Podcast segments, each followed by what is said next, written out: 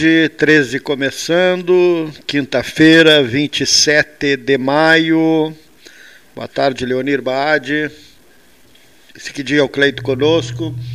Nesta quinta-feira, temperatura 21 graus, um dia bonito, Calor. céu azul, calorzinho, né? Hoje não está tão frio, de manhã cedo não, não Seria... aquele frio dos últimos dias. Mas tem uma previsão de chuva para amanhã e frio sábado e domingo. Então não seria esse o veranico de maio? Ah, não, já passou, já passou, já foi lá no início do mês de maio, o foi, famoso se adiantou? veranico de maio, é. Não, agora nós vemos aí junho, julho, agosto, são sempre meses de, de frio e umidade. Ainda não tivemos aquelas invernadas, né? aquela semana assim com chuvinha fina, céu cinzento e frio. Hein? Aquelas pega 4, 5, 6 dias, a gente fica todo sensação de umidade, né? Tem que ter os pés sempre bem secos, né? Mas tem muita coisa pela frente. É, Junho, julho, agosto. É, ainda setembro, as ventanias de setembro. Então tem. É, Faz parte. tempo. Quinta-feira, final de maio. O mês termina na próxima segunda, dia 31. E nós, com o nosso 13 horas, com a participação dos nossos né, integrantes da equipe, através né, dos seus comentários né, por gravação. E né, de saída, vamos ouvir né, o professor, advogado, ex-promotor, doutor José Fernando Gonzalez, que sempre tem contribuído muito aqui com o programa com a sua participação aqui no nosso 13 horas. Doutor Gonzalez, boa tarde. Boa tarde, ouvintes do 13 horas. Mais uma vez um prazer conversar com todos. Eu tenho dito, até para os meus alunos, assim, na faculdade de Direito, digo isso até certo ponto, de um modo jocoso às vezes, né? porque a gente tem que brincar com algumas coisas no Brasil que é muito triste um país como o nosso, ou qualquer país que precise de uma lei da ficha limpa para que as pessoas não votem, não elejam bandidos. Muito triste. Né? Num país desenvolvido, com uma sociedade melhor, melhor aparelhada intelectualmente, certamente isso não seria preciso. Né? Não acredito que seja necessária uma lei da ficha limpa na Suécia ou na Suíça ou na Noruega. As pessoas não vão eleger criminosos, não vão eleger bandidos, não vão eleger ladrões, não vão eleger. No Brasil, nós precisamos de uma lei que proíba essas pessoas de concorrerem, porque se elas concorrerem, elas se elegem, as pessoas votam nelas. E isso demonstra todo o tamanho do problema que nós temos. Tá? Agora, eu vejo aqui é, mexer no Código Penal, por exemplo. Né? O, o, senhor uh, Omar Aziz, Omar Aziz, é o presidente da CPI da, da cloroquina, ou CPI, essa CPI que está acontecendo aí no, no, Senado. É um senador da República, ex-governador do Amazonas. Quando, na época, foi governador do Amazonas, houve uma grande investigação da Polícia Federal no Amazonas e chegaram a prender a, a mulher do, do, do então governador, né? a senhora Nagem, ou Negen Aziz, que é também deputada, deputada federal. Né? Prenderam também irmãos do, do então governador. Né? Bom, seja como for, é? não, vamos aqui julgar o senhor Omar Aziz por esses fatos, mas eles aconteceram, foram noticiados amplamente, não é pouca coisa a Polícia Federal prender as pessoas, e para prender as pessoas terá que ter autorização de um juiz. Tá? E, e, mesmo assim, é, o, o, o, senhor Omar Aziz se elegeu senador da República, e não é pouca coisa, porque ele agora está presidindo a mais importante CPI da atualidade, ou dos últimos anos, que é essa da Covid. Né? Então, esse, esse senhor, que é o presidente da CPI, se elegeu mesmo assim. E agora, esse senhor da, da, da presidência da CPI, do alto desse poder é, ético que ele, que ele desenvolve, é, para surpresa até de todos nós, é? o senador quer aprovar uma lei, uma reforma do Código Penal, criminalizando a conduta dos médicos, é? ou até mesmo de qualquer pessoa é? que, que eh, recomende ou que prescreva qualquer substância que não tenha comprovação científica no sentido do benefício que pode causar. Ora, o senador Aziz, é? ele esquece uma coisa fundamental no contexto disso tudo, né? é que médicos são pessoas formadas é? com uma cultura de salvar vidas. Poderá se dizer, bom, existem maus médicos. É possível que sim, existem maus em todos os lugares da nossa vida. Mas, em regra, os médicos são pessoas cujo propósito é salvar vidas, ajudar pessoas. Eu acredito na medicina desse modo, acredito nos médicos desse modo. Como é que o senador pode dizer que é, o médico deverá ser punido penalmente, então, colocado na cadeia, né, processado e, e condenado por prescrever qualquer substância que não tenha comprovação científica. Mas o que é comprovação científica? Como é que nós vamos rotular os médicos de eh, ou, ou, ou, limitar a atuação dos médicos nesse propósito de salvar vidas? Não é possível tornar a função de médico, a atividade da medicina, uma atividade exercida sob o temor de, por qualquer subjetividade, entender-se que o sujeito deva ser punido.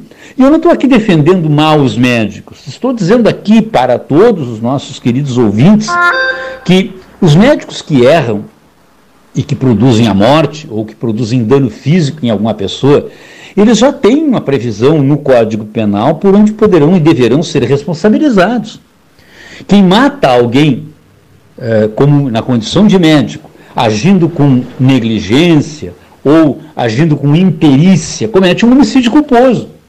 E aí esse homicídio culposo tem previsão no artigo 121 do Código Penal. Agora, criar um tipo que iniba a atuação do médico, tornando temeroso de, de ministrar este ou aquele remédio, porque porque poderá depois se entender que aquilo não tinha comprovação científica, é uma coisa muito arriscada. Acho que o senhor Omar Aziz, esse conceituadíssimo senador da República, ex-governador do Amazonas, não está certo. E eu espero, assim como boa parte dos brasileiros, que esse projeto não vá adiante. Muito obrigado.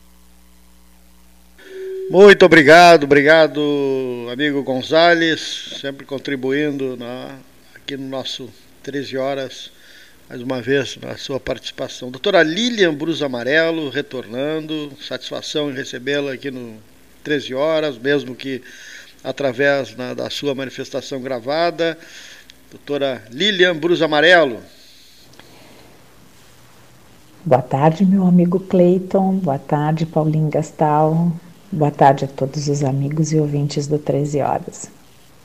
Por primeiro dizer que eu estou com uma imensa saudade de vê-los de forma presencial, mas uh, ainda acredito que o distanciamento controlado é uma ferramenta muito importante para que a gente possa seguir enfrentando esse vírus, né? Quem diria já se passou mais de um ano. Mas um novo normal estamos vivendo, não é? E daqui a pouco, logo as coisas podem se ajustar na forma em que avança a vacinação e a gente vai poder conviver mais facilmente ou mais tranquilamente, né? De novo. É, eu sonhando agora, vim falar porque eu estou sonhando. Sonhei muito com essa segunda avenida do Laranjal. Esses dias vi um post do, do meu amigo Cleito nas redes sociais e eu acabei sonhando de verdade com essa segunda avenida. Acho que a gente deve sonhar cada dia mais com ela. Porque para quem é morador do Laranjal como eu, nos últimos anos a gente está vendo um avanço da ocupação urbanística, principalmente residencial, mas também comercial, para os lados do Laranjal. E é onde eu acredito que nos próximos anos também siga esse avanço, vai ser cada vez maior e mais acelerado. É o que eu acredito. Né? Então, ter uma segunda opção de acesso seria maravilhoso. E se nós pudéssemos ligar essa segunda opção de acesso, passando na frente das charqueadas, né, facilitando o turismo, porque a gente sabe que, que um bom acesso chama, sim, né, muita gente para poder fazer visitação. Então, iria valorizar a questão do turismo. E a gente teria uma segunda ponte, né, com outro acesso para quem quisesse sair direto do, do, do, do Laranjal. E esse acesso atravessaria um, uns campos entre o Veredas e o Alphaville, ou logo ao, imediatamente ao lado do Alphaville, acessando a segunda, a segunda entrada do Laranjal, a Avenida José Maria da Fontoura, ou bem próximo dela. Seria maravilhoso, né? Porque para aqueles residenciais que ali estão e para os próximos que eu acredito que serão planejados para aquele local, porque é um local que tem um vazio enorme e que pode se avançar na ocupação urbanística, seria maravilhoso. E para quem já é morador e já está aqui, também é maravilhoso. Né? Então, eu acho que a gente teria um, uma segunda avenida bem projetada, iluminada, com ciclofaixas, valorizando o turismo, facilitando o acesso, é, incentivando essa ocupação ordenada do solo. É, Talvez para 2050, meu amigo, mas se a gente não voar alto nos sonhos, a gente não chega a lugar nenhum. Estou contigo nesse sonho, meu amigo Cleiton. Estou contigo nele. Vamos tentar mexer o que a gente puder para correr atrás. Só conseguiu alcançar grandes objetivos e grandes resultados quem sonhou e voou muito alto. Então, ainda sonho também com uma avenida assim, São Gonçalo, né? Eu acho que também é um segundo sonho importante. Quem sabe a gente não emplaca um deles, né? Segunda avenida de acesso ao Laranjal e uma rambla no São Gonçalo. Por que não? Fica a dica. Vamos correr atrás? Vamos sonhar? Um beijo em todos.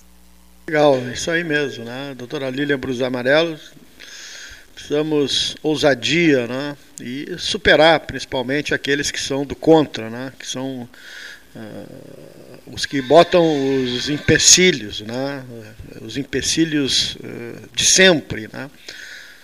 Então, bom saber que uma pessoa ligada à área ambiental tem essa visão né, aberta, que dá para conciliar né, a preservação com o avanço né, e que prioriza, né, sobretudo, o conforto das pessoas, né, que ao fim e ao cabo é aquilo que é mais importante, não tem dúvida nenhuma, doutora Lilian Brus Amarelo. Deputado federal, Marcial Van Hatten, né, ele que também tem participado aqui do programa, e agora chega com a sua manifestação, né, direto de Brasília, Deputado federal Marcel Van Hatten. Prezado Cleiton, caros ouvintes do Pelotas 13 Horas, demais debatedores, aqui deputado federal Marcel Van Hatten. É, eu, de fato, compactuo com a opinião de que nós precisaríamos ter uma grande concertação política nacional nesse momento da pandemia. Eu tenho dito isso desde o início que nós, com serenidade e responsabilidade, vamos vencer esse desafio e com coordenação. É uma pena que a gente veja no nosso país, é lamentável, e está custando vidas, é que a gente veja no país que os interesses eleitoreiros se sobreponham aos interesses é, real, reais da população de garantir a saúde.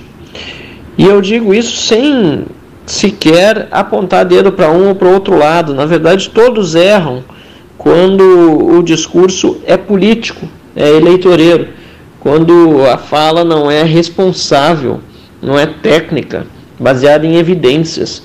Tanto as evidências científicas, que são fundamentais, como também o respeito a dúvidas sobre as próprias evidências científicas, uma vez que agora nós estamos em meio a uma pandemia de um vírus desconhecido. Nós precisamos ter bom senso, portanto, até porque a ciência nasce da dúvida.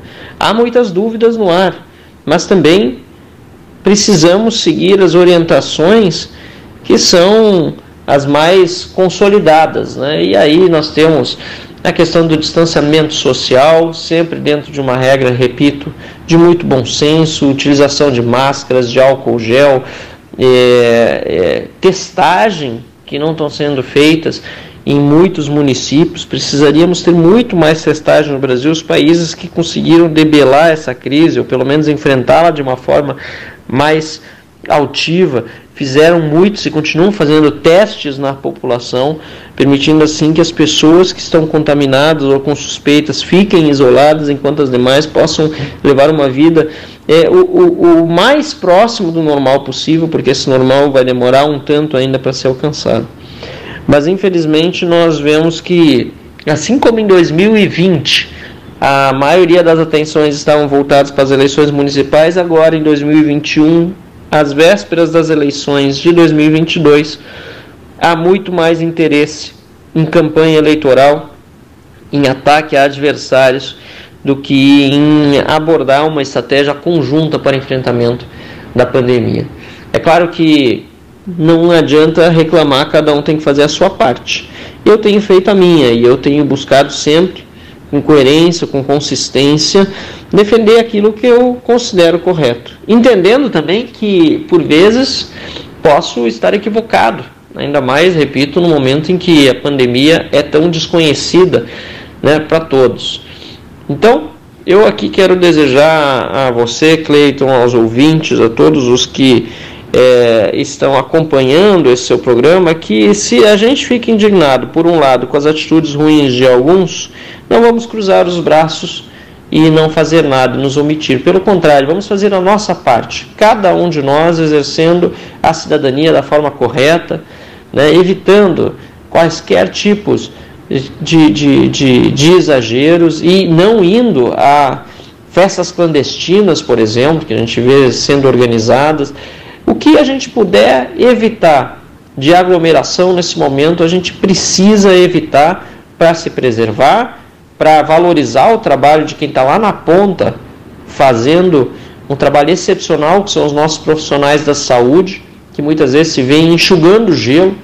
Nós precisamos também fazer a nossa parte é, cobrando das autoridades o bom uso do recurso público, fiscalizando, portanto, as autoridades locais, estaduais e mesmo nacionais.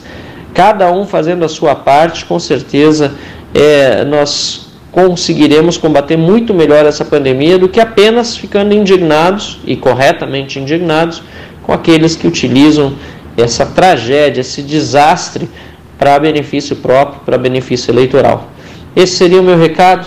Agradeço mais uma vez a oportunidade de falar com os ouvintes diretamente aqui de Brasília, do meu gabinete, gabinete 958, com vista para o Congresso Nacional, para as cúpulas da Câmara e do Senado nesta este início de tarde ensolarada aqui na capital.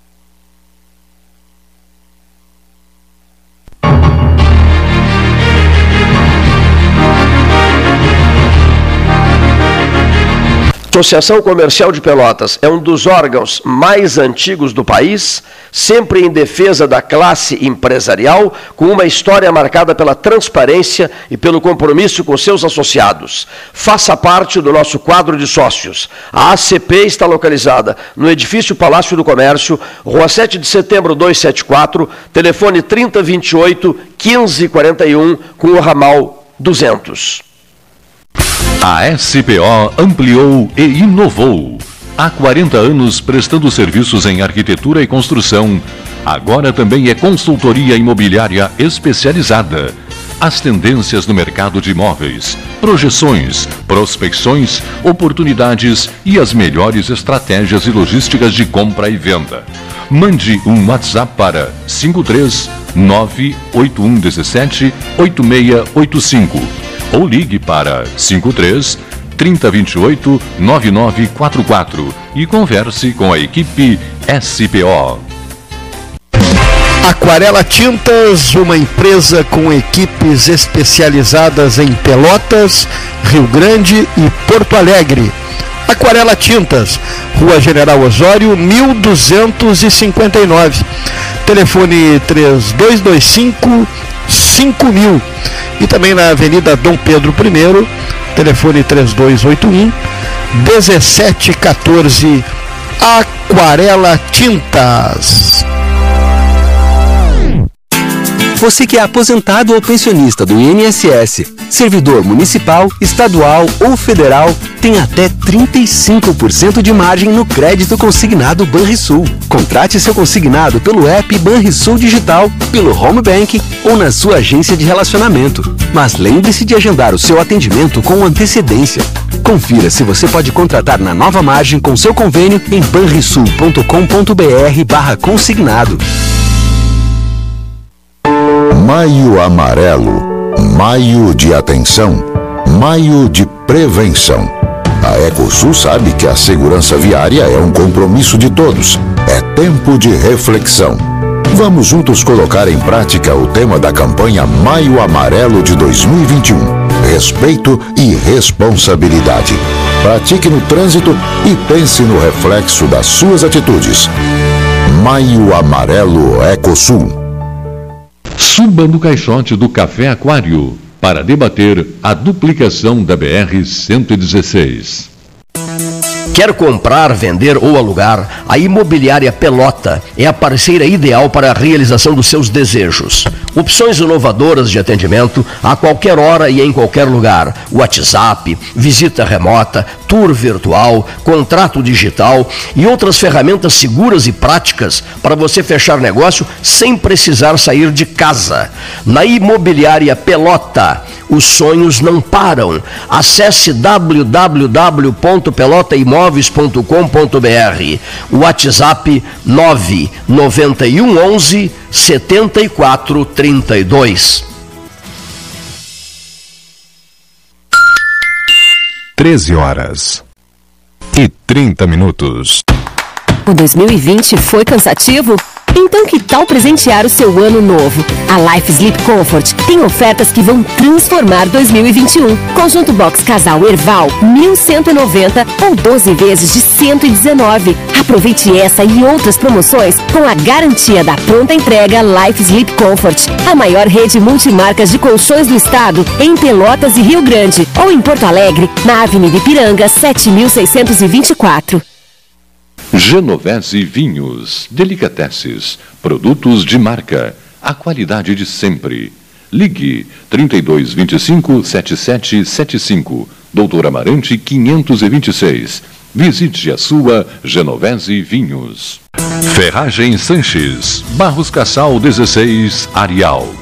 Fone 3228 4188 de segunda a sábado, das 8 às 12 e das 13h30 às 18h30. Material hidráulico, material elétrico, tintas, vernizes, tinners, máquinas serra mármore, furadeiras, cimento cola e ferragem em geral. Ferragem Sanches, Barros Cassal 16, Arial.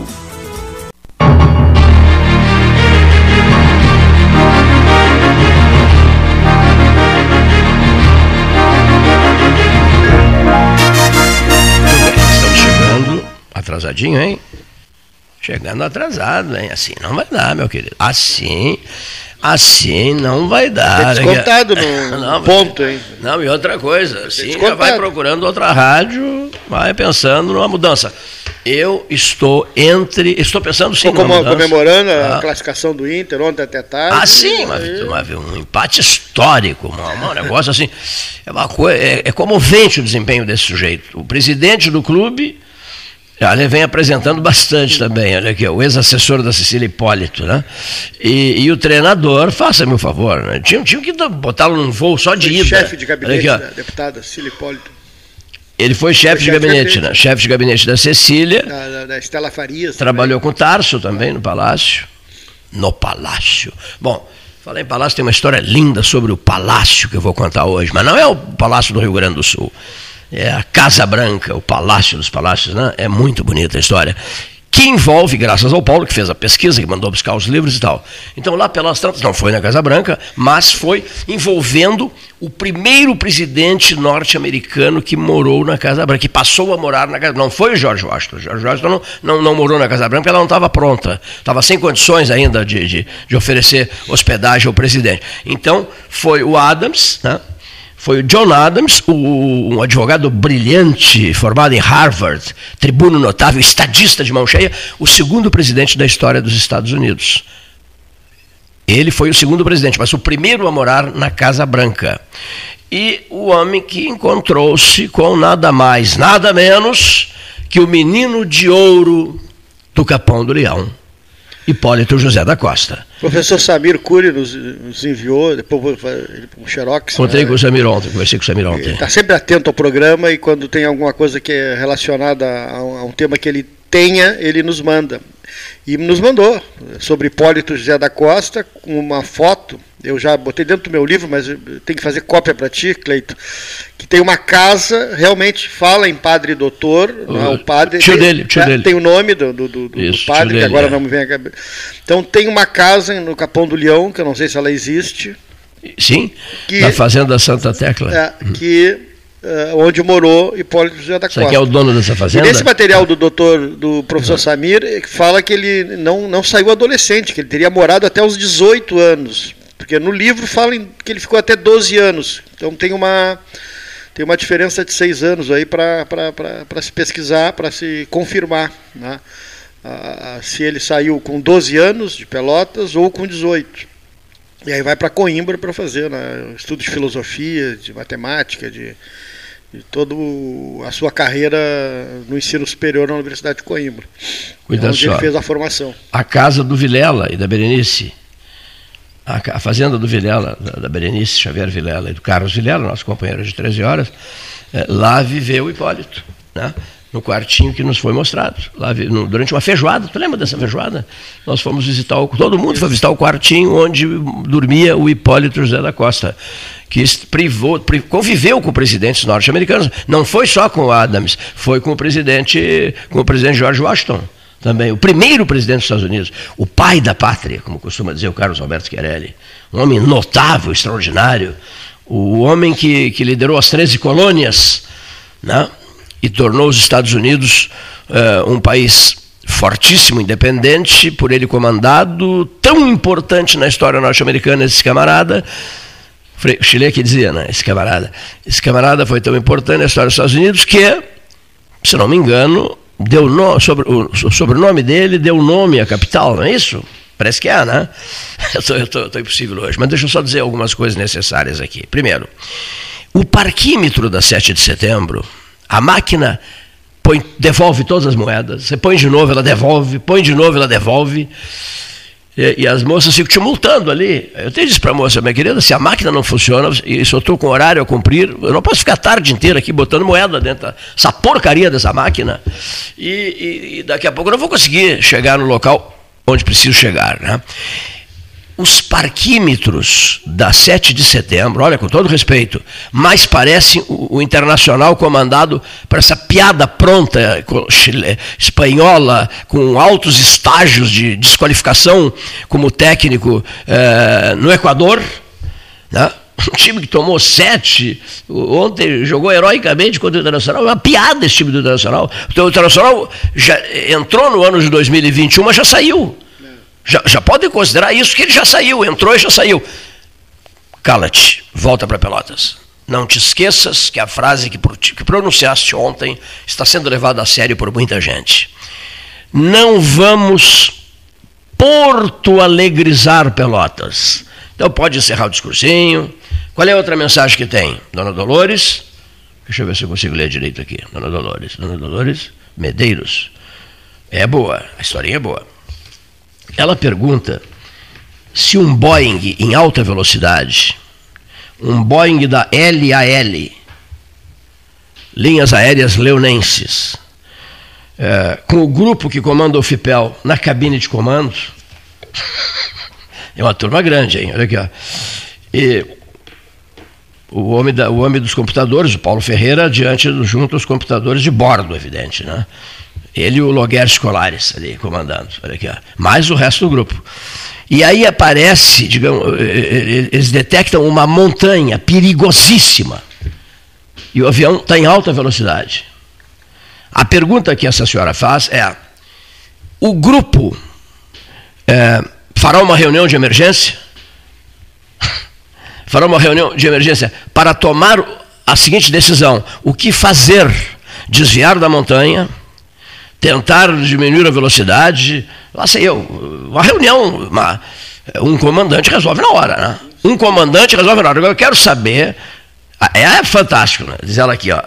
Eu quero saber se esse grupo terá tempo de evitar que o avião da UFIPEL se espatife contra uma montanha. Né? Um avião que ganhou a sigla, acho bonito, homenagem ao Capão do Leão, né? Linhas Aéreas Leonenses. Pois vamos esperar para ver o comportamento do grupo. Ah, os grupos de comando, meu Deus do céu. Ah, os grupos. Eu morro e não vejo tudo. Eu, eu, eu até gostaria de, antes de morrer, tomar a vacina da Pfizer. E temos um presente aqui, um companheiro presente aqui, que já está, nos esnobando, não está, não? Já, já, já, já, já, já tomou vacina da Pfizer, né? Meu Deus do céu. Bom, então, na sequência da conversa, eu tinha dito que. Ah, o texto do, do, do Hipólito José da Costa, o Capão do Leão de novo. Também isso aí é só Capão do Leão. Hein, João Cândido dos Ambujos? Esse programa tem que vir para cá, porque o Capão do Leão está dizendo João Cândido dos Ambujos. Olha aqui, o Hipólito, a, a, frase é do Paulo Gastal. A gente pensava que ele lá, sei eu, não tivesse conflito com grandes figuras, mas puxa, ele, a frase é do Paulo. Ele, ele, é muito, ele, é muito maior do que a gente imagina, né? porque ele, veja, 17, em janeiro de 1700, é isso? E, e noventa, não, em janeiro de 1790. Está aqui, está tá postado, deu um branco agora. Em 1999 ele passa é, o ano é. bom com a isso, isso. cúpula norte-americana. Então, em janeiro de 99 para 1800. Em janeiro de 1799, ele participa de um encontro com a cúpula do poder nos Estados Unidos. E no ano seguinte, o presidente John Adams se muda para a Casa Branca, correto? É o primeiro presidente dos Estados Unidos a morar na Casa Branca, em 1800. Em 99, ele participa de um jantar com a cúpula do poder nos Estados Unidos e conversa com o presidente, com o presidente Adams, que é o segundo presidente da história norte-americana. O rei, né, o, o, irmão do rei, enfim, as altas figuras europeias, um prestígio danado uh, no Reino Unido. O, por isso, se gostaste do título do texto, o menino de ouro do Capão do Leão. É. E é, né? É. O menino de ouro do Capão do Leão, Hipólito José da Costa. O Clair Lobo Rochefort, estimado e inesquecível amigo, vibrava demais com as histórias do Hipólito José da Costa. Que vontade de contar isso para o Clair, e não posso. É. Que vontade de contar isso. Pro... Eu era um gurizinho de 16 anos, eu era funcionário do Clair. Eu tinha medo de, de procurar o seu, o, o homem do comercial, Raul seu Rui, Rui Faria de Queiroz, todo mundo tinha medo, porque o Rui Faria de Queiroz era uma pessoa, fisionomia carregada e tal. Era uma pessoa boníssima. Mas eu não tinha, eu tinha um medo danado de procurar o Rui Faria de Queiroz para pegar um dinheiro antecipado lá. Sim. Eu era funcionário do Dinheiro Popular.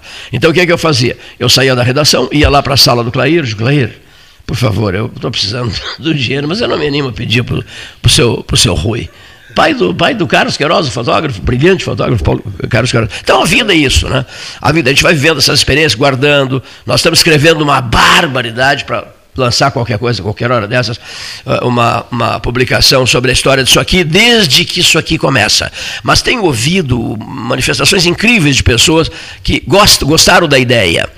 Não temos esse direito o de deixar que Porto Alegrize em Pelotas. Ah, isso não. Ah, isso não. Vou brigar com meio mundo. Já estou estourado com um monte de gente por causa disso, mas nós vamos levar até as últimas consequências. Não, não, aqui não. Aqui não. Como é que é aquela outra frase? Porto Alegre não morre de amores por nós, né? É, não. não morre de amores. Nos toleram, nos suportam, etc, etc, etc. Tem muita gente daqui vários, inúmeros, que, que, se, que se, mudam, se mudaram para lá. E já mudaram. Se mudaram e mudaram o jeito de ser e tal, se tornaram mais solenes, pomposos, difíceis. E isso me incomoda profundamente. Mas enfim, vamos voltar ao berço sagrado. Esse papo de 20% a mais uh, nessa taxa de Tem o último boletim aqui, já vamos falar sobre isso aqui, Paulo. A questão da crescimento a questão da, da, da Covid-19, Mas tá? não é só em Pelotas. Não, não, eu sei que eu não. é Estava lendo, vendo, lendo ontem na entrevista do, do, do reitor, do ex-reitor da, da UFPEL, na, na Globo News, sobre essa terceira onda, que é, chega antes do que se previa. Ele fazia um cálculo que seria junho, julho. Mas já com a variante indiana, ela chega antes e apresenta esse crescimento que. É? Bom, tu temes é. muito a variante indiana, né? É, temes muito. É a próxima, é a próxima, e é a bola é, da vez, né? E ela é preocupante. É a bola né? da vez. E ela né? é muito. E ontem quem leu o site do 13 e quem ouviu o 13 ah, há 25 dias atrás e ouviu a manifestação do Dr. Rodrigo Proto Siqueira, que ele disse aqui no programa, que a maioria já da, da, da, do, vírus circulando é a variante P1, que só 4% do vírus primitivo né, estava circulando no Rio Grande do Sul. Então essa é a segunda onda, a P, o P1. Então, a terceira onda seria essa outra variante. O comentário para que deu manchete. O e ontem essa pesquisa confirmou os dados do, do, do, do, do Rodrigo Proto Siqueira. Do Rodrigo Proto Siqueira. É uma pesquisa que está até tá no site do 13 Horas, para quem quiser né, ler, já pode perceber que ah, aquilo que foi dito aqui há quase um mês atrás se confirmou hoje. Né? Olha aqui, Paulo. Que é uma outra pesquisa Sim. que não é essa divulgada pelo, pelo ex-reitor ontem na Globo News. Então tem, tem, tem, tem uma série de, de estudos. Ele está na Globo? Está trabalhando na Globo, o ex-reitor? Está é, contratado da Globo? Tem frequentado, tem, tem, tem participado. Né? Olha aqui só, 26, uh, ontem 26, né? Dois óbitos. O número de óbitos vem diminuindo porque estava na faixa de 7, 5, 4, ontem 2, anteontem também 2. Não, não posso atender o 011 agora porque estou olhando números aqui. Bom, Paulo, outra coisa interessante Mas aqui. a média móvel no país continua alta. Olha aqui, ó. É 1.800 e alguma coisa. 206 eh, novos casos em Pelotas. Né? 206 novos casos. Um, o que, que nós temos mais aqui? Dois óbitos, né? Dois óbitos, né? Até as 12h30. É... Chegando nos 40 mil casos, Pelotas, né? 163 pacientes hospitalizados, 59 pacientes na UTI, em unidades de, de, de, de tratamento intensivo, também, de terapia né? intensiva. Também, né? Então, dito lá na Santa Casa por um, uma, uma, fonte da área, né, do setor, que no, no sábado, na sexta-feira teria havido uma diminuição, né, e que passou sábado e domingo sem a ocupação desses de dois leitos que tinham vagos e até houve um comentário interno que foi nos falado, né? Ah, será que nós vamos ter uma uma expectativa de, de, de, baixa. Pô, dois dias que esses dois leitos não foram ocupados em UTI, mas já na segunda-feira já mudou, já, já, mudou, né? Já, já, estavam. Já estavam ocupados e já com fila de espera. Na, isso nessa segunda início dessa semana agora. Né? Então a, a, aquela aquela luzinha de expectativa positiva que foi aventada internamente lá na Santa Casa entre eles e que foi nos repassado não se, não ah. se confirmou. Né? É complicado. Não era um otimismo, ah, era uma, momentâneo. Que, que, belíssima fala aquela do, do, do Proto Siqueira, né? Ah, do Rodrigo, ah, né? Que repercussão teve e, aquela fala do Rodrigo Proto Siqueira. Com substância, com consistência, ah, é com, com, com, base. Falando, falando em repercussão, eh, teve muita repercussão, um comentário feito ontem aqui pelo Dr. Fernando Barros, Fernando Luiz Barros, que é um dos 100 maiores cientistas do mundo, e, e, que fez um, ele é íntimo amigo do José, do nosso decano José Rodrigues Gomes Neto. Homenagem ao amigo, é, né? Ele fez um comentário, eh, uma conversa assim, coloquial, né? Isso. Ele fez um comentário conversando com José Rodrigues Gomes Neto, o nosso decano. Como havia feito o Neif também. Como, né? como havia feito o Neif Olavo Gomes Setiolã, isso mesmo, no dia anterior, né? Procurando repassar eh, ao José Rodrigues Gomes Neto toda a força do nosso afeto, toda a torcida, gigantesca torcida de todos nós, os amigos dele, no sentido de que, e nós sabemos que mais ou menos ocorre isso, na alta idade, a presença da compreensão, correto? Da compreensão. Não é aceitação, isso jamais. Procurar compreender. Reunir todas as forças do mundo para procurar compreender. Tá? As, as cotas de sofrimento que estão deste. Ah, ah, vamos melhorar essa frase. Há cotas de sofrimento nesta vida destinadas a todos nós, mas nós não sabemos quando. Quando isso vai acontecer como vai acontecer, de que jeito vai acontecer. Né?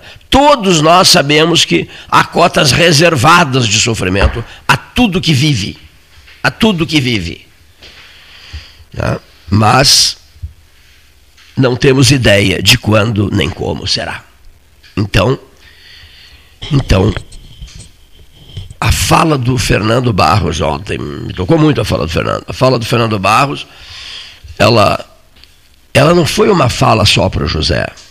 Para todos os Josés da vida e as pessoas com outros nomes, etc., né, que já enfrentaram, estão enfrentando, ou poderão vir a enfrentar problemas graves com aquilo que eu chamo de a dor suprema. A dor suprema é de perder filhos. Essa é a dor suprema. E estes e eu escrevi um texto lá atrás no tempo, quando faleceu o filho do Juca, José Antônio, José Antônio Costa, nosso comentarista é, esportivo, né? o Humberto Perac da Costa, que é nome de rua, inclusive. É. Humberto teve um câncer de cérebro, morreu com 20 e poucos anos, assim, foi uma paulada monumental, o Juca ficou em para, entrou em parafuso total, e eu escrevi um texto lá atrás do tempo, já, vou, já, já, já, te digo o ano, 86. 86, porque nós levamos o Juca para a Copa do Mundo do México. Né? E o título do texto que eu escrevi em 1986, eu lembro desse título, me veio agora esse título. Reféns à fortuna. Os filhos. Reféns. Reféns à própria sorte, né? Como somos todos nós. Reféns. Então, vamos procurar compreender, é uma, é uma pregação histórica do 13, tradicional do 13. Vamos procurar e sempre compreender a dor do outro, a dor alheia, respeitá-la. E além de nos solidarizarmos, marcarmos presença. É muito importante que isso seja feito. Todos nós estamos carregando nesse tempo de pandemia um pouco de sofrimento, né? Um ponto de interrogação um junto com a gente, né? pendurado no pescoço junto, da gente. Porque em é. tempos de normalidade as pessoas tendem a, a não se dar conta disso, a grande não, maioria. Não, não. E é conversando outra. com pessoas ligadas à área da saúde, sobretudo a saúde mental, a gente vê que houve realmente um agravamento. Isso mostra que as pessoas estão carregando consigo uma alta taxa de, de, de de, de, de, medo, de sentimentos, de, de é uh, perigos uh, iminentes. E, então, isso é uma coisa que está... quanto ao minuto seguinte, exatamente, a hora seguinte. Exatamente. O que vai acontecer? Então, isso se Estamos potencializou entre a, nesse período. Entre a cruz e a espada, né? com um ponto de interrogação na cabeça, aconteceu conosco aqui. e dizer, essas certezas ficaram absolutamente né, cristalinas para todos a, nós. Com tudo que está ocorrendo. Né? Olha o festival era. de burdoadas que, se, que todos, todos, não estou dizendo nós do 13, todo, todos levaram, os ouvintes, o festival de burdoadas que as pessoas levaram. Muita gente que está nos ouvindo que nós não conhecemos ah. e que tiveram o mesmo sentimento do ah. José, né, do, do, do, filho do José, Raimundo, do José Raimundo, o dos filhos e do, do, Hermes, né, é um pouco... Um ano do José Raimundo no dia 22 de junho, no mês que vem agora. Ah, que frase interessante do Fernando de Borba Amaral, que nos encontrou no centro anteontem, não foi? E, e ele disse assim: que tempos, que tempos, que tempos são esses? Até quando? Até quando é o 13 que vive dizendo? Até quando? Cada um carrega na sua bolsa de mão, na sua valise, na sacola do supermercado, na, que vai ao trecho fazer suas compras, a, a, cada um carrega dentro da sacola um ponto de interrogação. Tá? tá ah, Aí ele coloca uma série de coisas, mas tem que botar junto um ponto de interrogação. Até quando? Bom, um registro necessário. Jaime Lerner, 83 anos, começa com Covid. Ele começou com Covid-19 no mês de março, a assessoria noticiou que ele estava com Covid, depois passou a ter problemas renais, ele, ele sempre teve problemas renais, mas os problemas renais foram intensificados, foram aumentados, digamos assim, e veio a óbito na noite passada o ex-prefeito de Curitiba, o ex-governador duas vezes do Paraná, mas uma celebridade internacional, o Jaime Lerner. Né? O que ele fez, o que ele implantou é, em Curitiba uh, durante arquiteto, urbanista, o, cara, urbanista é, respeitadíssimo, né? Cara à frente do seu tempo. Ele chegou a falar às 13 horas, eu tenho essa dúvida, hein? Puxa, agora quando pegasse, se não... não... em função de um condomínio e tal. Eu não me lembro, eu tenho a impressão que ele, falou, que ele 13, falou, eu acho que ele falou 13 horas. Em função de um, um, condomínio aí tal, que admirava, admirava muito o Lerner. Né? Eu tenho essa impressão. O nosso arquivo de vozes seria interessante, né? mas eu não tenho ideia de em que ano tenha, se tenha ocorrido a manifestação do. Ele era o prefeito. Prefeito de Curitiba. Ele era o prefeito de Curitiba. É. Do então prefeito de Curitiba quando o grupo Joaquim Oliveira foi para Curitiba, eu ouvi a seguinte frase: Sabes por que Curitiba? Eu digo, não, não tenho a menor ideia. Quanto o número de letras que tem a palavra Curitiba? Quantas? Oito. Oito. Né? grupo Joaquim Oliveira em Curitiba. Tem um irmão Bom, que mora lá. Tem um irmão. Ah, tu irmão, tens um irmão que mora Carlos, lá, isso mesmo. mora em Curitiba e que é da área. Que é do, o Augusto setor, Lauro né? mora em Curitiba, né? O Augusto Lauro Oliveira mora, mora, mora em Curitiba, meu colega de, de faculdade. Civil, meu né? colega de faculdade de Direito. Tá? O ex-presidente do grupo, o Antônio Luiz Rocha de Oliveira, mora em Curitiba, Curitiba, né? E o teu irmão mora em Curitiba, Carlos. né? Tem muita gente, o Carlos, é, mano do, do, Paulo Gastão Neto, mora na capital paranaense, né? na, na maravilhosa capital paranaense. Eu sempre ouvia uma frase que eu gostava muito, eh, assim, você não precisa ir a São Paulo para depois sair fazendo propaganda de bons restaurantes paulistas. Faz muito frio lá, sabe? Você vá a Curitiba, ah, porque é. há restaurantes de Curitiba que dão de rebenque nos restaurantes de São Paulo, sabia disso? Ah, é dão de rebenque nos restaurantes paulistas. Mas, enfim, muitas mensagens, vamos começar a ler a correspondência. Claro que eu vou me incomodar, mas a correspondência é assinada. Olha aqui só, muitas e muitas e muitas mensagens. João Pedro, João Pedro Schild, muitas e muitas e muitas mensagens detonando esse treinador do Internacional, mas eu não posso falar nisso porque nosso negócio é outro aqui, e pedindo em nome de todas as suas energias, as pessoas estão pedindo. Sabe o que, é que as pessoas estão pedindo? Avenida 2, Laranjal, Pelotas. É, agora há pouco Por a doutora onde? Lília Brus Amarelo Qual será o traçado? A Lília, a Lília Brus Amarelo fez falou uma defesa. Sobre isso. Ah, isso que é uma, isso é, uma isso é bom, porque veio de uma pessoa assim, a, do ramo, claro. né? como dizia o, o Chiarelli aqui no programa, como diz ele. Tem que ser do ramo, tem que ser do ramo. Tem que ser do ramo, ela é do ramo, ela é, é. Da, do setor ambiental, então ela é uma opinião abalizada que foi veiculada agora há pouco né, no programa. Ou seja, a favor. Ou seja, muito bem. Ah, vai prejudicar o meu negócio, meu condomínio, meu isso, meu aquilo. Tudo bem. A gente muda, muda. Concilia. Tem, Vamos conciliar. Entendimento, conciliação. Entendimento, exatamente. Lógico. Que isso? Entendimento. Não foi. Né? Não foi necessário entendimento e diálogo, etc, etc, para transformar a estrada de chão batido, curta, estreita, numa avenida, era, era estrada de chão batido para o Laranjal, não foi transformada numa avenida. Depois. O, primeiro, depois calçamento irregular, aquela pedra ah, sim, que ah, batendo. Mesmo, trrr. Depois o, o, asfalto sobre. Depois o asfalto em cima da pedra. Depois a duplicação. Depois a duplicação. O que, é que vocês querem? Deixar assim. 2050. Ah, eu gostaria muito de ir no Laranjal. Compre um cavalo, compre um drone, não, sobrevoando, claro, a cavalo, ou, ou, de drone, ou de barco, mas e o meu carro? O carro fica, não tem, não tem lugar para o seu carro. Mas por quê? Mas que barba-chefe é influência? Como não tem lugar para o meu carro? É simples.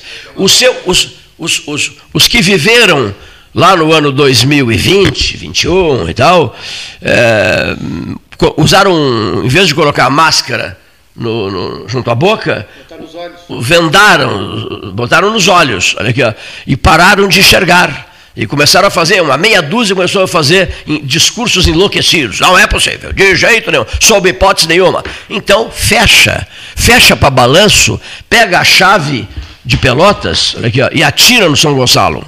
Joga no São Gonçalo, fecha para balanço. Pelo amor de Deus, fecha isso aqui para balanço. É inacreditável isso, que, que haja quem, quem tranque uma obra absolutamente necessária. São poucos. Bernardino, obrigado pela audiência, parabéns pela busca de melhorias na nossa cidade, nosso ouvinte. Né? Então, olha aí. São poucos os que são contra, estou vendo aqui. São poucos? São poucos. Bom, mas na rede social não são tão poucos assim. Né? É, que tão, ah. As que me chegam aqui são são mais uh, o pessoal a favor. Então, Olha essa aqui. agora há pouco. Estou gostando das mensagens, hein? Mas o pessoal tá. Olha aqui, eu, eu, nós vamos prometer o seguinte. Olha quem está nos ouvindo aqui vamos Porto Alegre, mandando um abraço, ex-vice-governador Vicente Bogo, te mandando um abraço. Grande abraço, Bogo. Está nos ouvindo. Aqui, parceiraço. Participou esses dias, conversou conosco esses dias Isso, no telefone, aqui. daqui a pouco volta a participar. Grande abraço, Bogo. Históricas reuniões em Aveiro, Portugal, né, Bogo? Vicente Joaquim Bogo. Históricas reuniões. Ele viajou para Aveiro na condição de governador do Rio Grande do Sul, certo? Ele foi como governador, no exercício do cargo de governador. E outro que viajou no exercício do cargo de governador, este um filho de Pelotas, foi o, o vice-governador do Tarso Genro, o Gril, né? O Beto Gril que foi conosco, que foi conosco a Portugal, reuniões em Aveiro, reuniões em Lisboa, eh, levando a força a, a, do Rio Grande, dizer, suas lideranças maiores, né? De vez em quando um vice-governador percebe que Pelotas existe, né? Olha aqui, para dar dois exemplos, o Bogo que está nos ouvindo e o, e o, e o Gril que é muito ligado a nós aqui, né? O Beto Gril é muito ligado a nós. Um dia ele me disse, Cleiton, sabes agora onde é o meu gabinete? Eu não faço a menor ideia. Estás no Palacinho da Cristóvão? Eu disse, não. O Tarso pediu, até achei um gesto bonito do Tarso. O Tarso me disse, eu quero o vice-governador no Palácio, é, Piratini. Né? Ele lá Isso. E o gabinete dele no, no quarto do Getúlio Vargas. No quarto, no quarto do presidente do Estado, Getúlio Dornelles Vargas. O, né? E o filho do Vicente Bogo estuda aqui em Pelotas. O filho, o filho do Vicente estuda aqui, é. isso mesmo. Isso mesmo, ele vem toda hora visitar, visitar o filho, né? Que idade deve estar o filho do Hugo? Ah, é. Já final da adolescência, 17, 18 ah, aí, anos. Está né? no, tá no, último ano já. Eu lembro logo quando ele ia, ele ia ser pai, estava numa felicidade isso, incrível, é. né? Grande abraço, prezadíssimo Vicente Bogo, ex-vice-governador do Rio Grande do Sul que passou o cargo de governador, que assumiu o governo do Rio Grande do Sul com a retirada do senhor Brito, né, e, e passa, o governador Vicente Bogo passou o cargo ao, ao governador eleito Olívio Dutra. Bom, um registro aqui. Sanga Grill, um dos melhores restaurantes de Curitiba e do país, do pelotense Fernando Carúcio Júnior. Ô, oh, Fernando, rapaz. E o Carlos Nogueira vai muito a Curitiba, está tá muito por dentro, tem grandes amigos em Curitiba também, é ele é muito amigo do pessoal do, do, do, do grupo Joaquim Oliveira, do Augusto Lauro e o, e o, e o, e o outro o que preside. O Luciano. O Luciano, do Augusto, Luciano Oliveira. do Augusto Lauro e do Luciano Oliveira. Obrigado. E em Brasília também tem um restaurante de Pelotense, o Bloco C, que é do Marcelo Petrarco. Fazendo também, um sucesso é um danado. sucesso danado, né? Eu acho que foi nesse restaurante que o Eduardo Leite almoçou com o Henrique Medeiros Pires. Pires Foi? É. Como é o nome do restaurante, Paulo? Bloco C. O nome é Bloco C? Bloco é? C. É. Ah, que interessante, olha aqui, ó. Bom. E tem outros, ele tem mais dois restaurantes em, em Brasília. Falando em, falando em Henrique Pires, no Ártico, entre Rússia e o Canadá, a Lua fez um... Petrarca é o sobrenome dele. Eu disse a... Petrarco, é Petrarca. No Ártico, entre, entre Rússia e o Canadá, a Lua fez um trajeto de 30 segundos, bloqueando o Sol por 5 segundos. Olha só que espetáculo, simplesmente maravilhoso. Será postado. Obrigado, Henrique. Será postado esse show fotográfico à parte, que eu valorizo, todos nós valorizamos, valorizamos muito. Chegou o comentário do reitor Roberlaine Ribeiro Júnior, reitor pés no chão, reitor parceiro do 13, reitor que envolve a Unipampa em tudo que o 13 idealiza, diferentemente do grupo da UFPEL. Muito obrigado. Roberto Lene é um ouvinte do 13 e um grande amigo nosso. Então, são muitas as mensagens que temos aqui e nós temos que realmente, e prometo isso, dar atenção especial a todos esses movimentos voltados pela avenida, porque essa avenida não pode levar assim há muito tempo para ser construída. Né? A Operação Tartaruga, aquela, é, lança-se uma ideia e as pessoas ficam remoendo essa ideia durante décadas. Não, não, não, não serve. Isso tem que ser falado todos os dias, porque quando se fala todos os dias numa grande ideia, quando se pensa nela todos os dias, a lição de Dom Antônio Zátera, alguém terá que tomar a decisão de executar. Vou dar um outro exemplo aqui, dois exemplos. O 13 horas vai voltar a conversar e de perto com duas pessoas, porque são parlamentares. Um deu o um soco na mesa e disse: a ponte eu arrumo o dinheiro, a ponte é comigo, Afonso Ram. E nós entendemos que a, a Daniel Treziak, deputado federal pelotense, caberá dar o soco na mesa dizendo: a pave, o asfalto é comigo.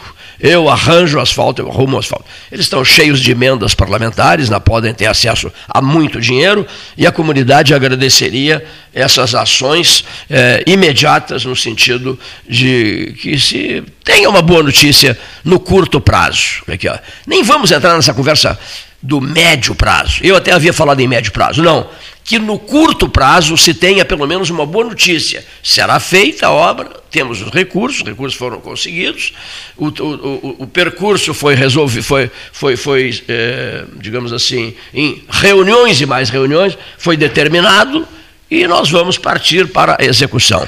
Um outro registro está vindo para cá, é, vai ficar ficará sobre a mesa do 13 o busto do Carim, que o Caringe fez do Getúlio Vargas. Nós já, já, temos o Vargas na parede aqui da família Baqueri Duarte e vamos ter o busto do Caringe aqui, um busto belíssimo, do, eh, obra do Caringe sobre, sobre, o presidente Getúlio Vargas. E vamos receber eh, parentes dele no dia 30 do mês de maio do ano de 2021. Hoje, eh, esse mês. É o quê? Não. O aniversário é dia 30. Os, não, não é 31. O aniversário, os 40 anos da morte do Caringe no, no dia 30.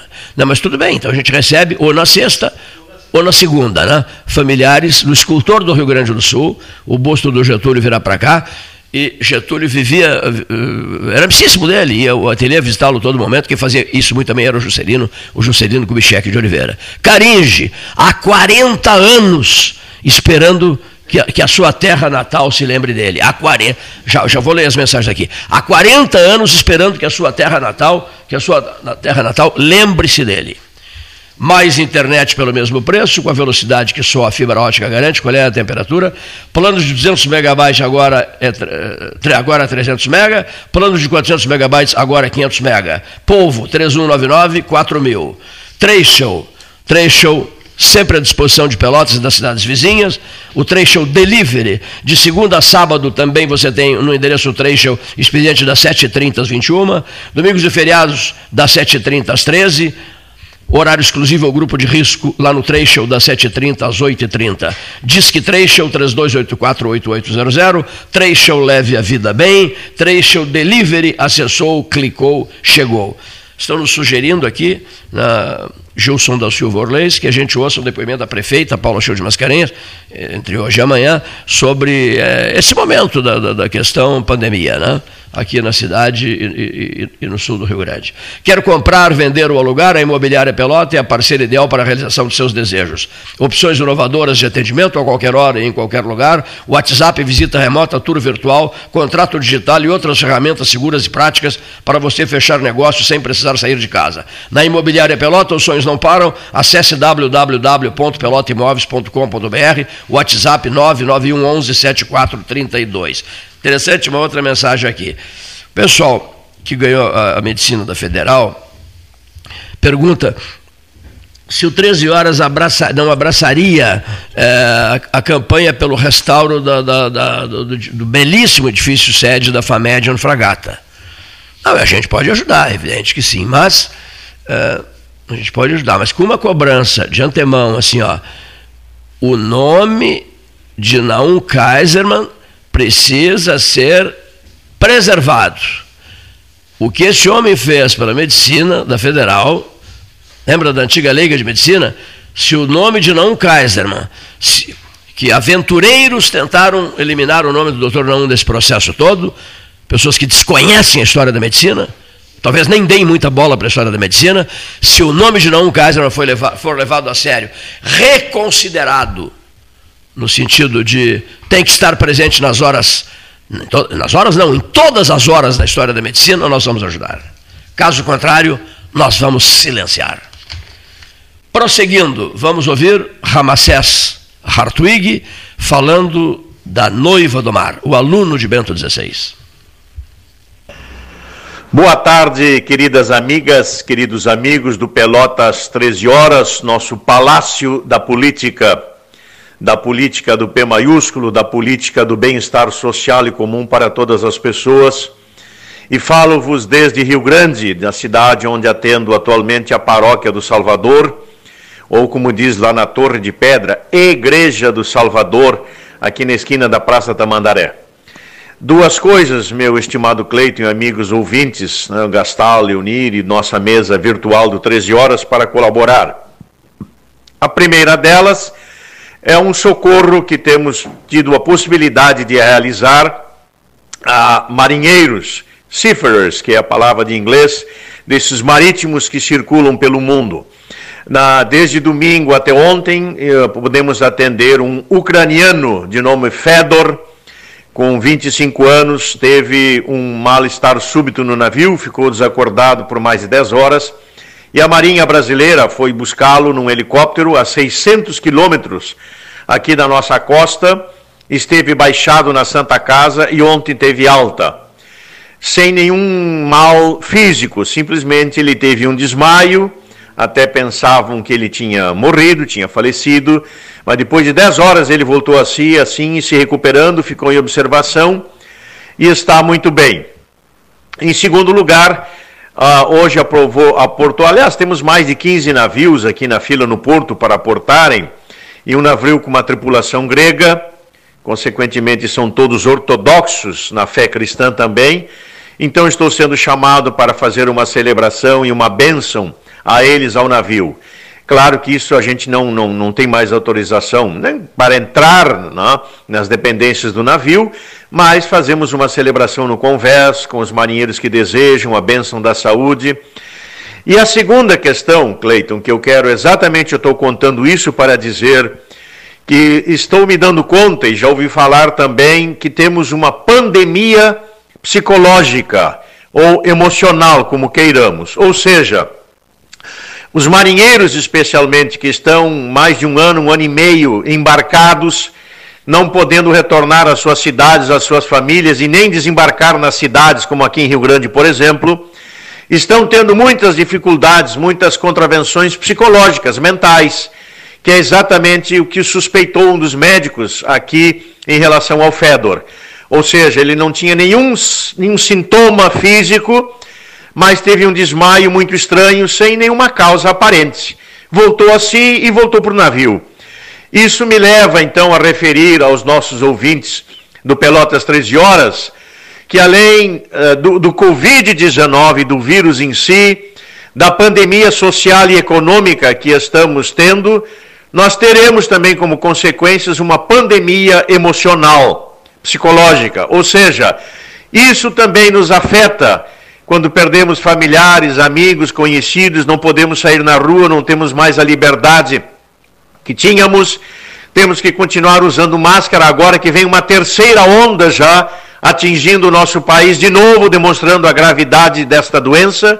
Então, esta pandemia emocional também é um motivo para nos cuidarmos e nos tratarmos uh, emocionalmente, então.